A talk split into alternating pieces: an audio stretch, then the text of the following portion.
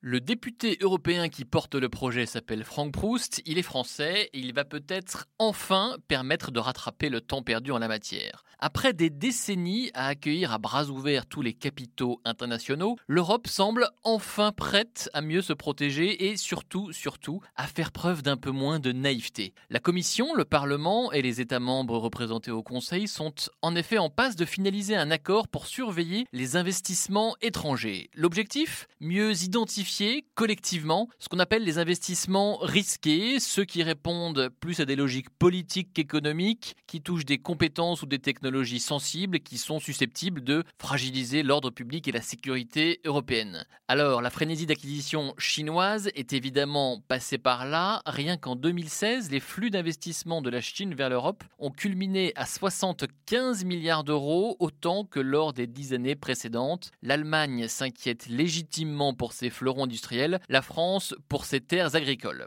Alors les sceptiques regretteront sans doute que le bouclier européen reste assez poreux. L'approche qui est actuellement retenue paraît en effet relativement prudente. D'abord parce qu'elle ne propose pas de mettre en place un contrôle centralisé à l'échelon européen comme c'est le cas aux États-Unis. Ensuite parce qu'elle laisse une certaine flexibilité aux États membres. Mais sur un dossier aussi sensible politiquement, les négociateurs ont au moins démontré qu'ils étaient capables de s'entendre et de partager une vision commune. C'est déjà une bonne nouvelle et un sacré progrès. Par ailleurs, il n'était pas question de barricader les frontières. L'Europe doit rester ouverte aux investisseurs étrangers, mais pas à n'importe quel prix, pas en acceptant le pillage en règle de nos compétences et de nos brevets, et ce, alors que certaines puissances, la Chine en tête, sont loin, très loin, de faire la preuve de la même ouverture.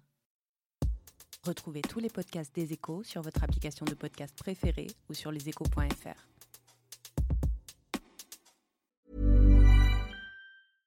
Ever catch yourself eating the same flavorless dinner three days in a row?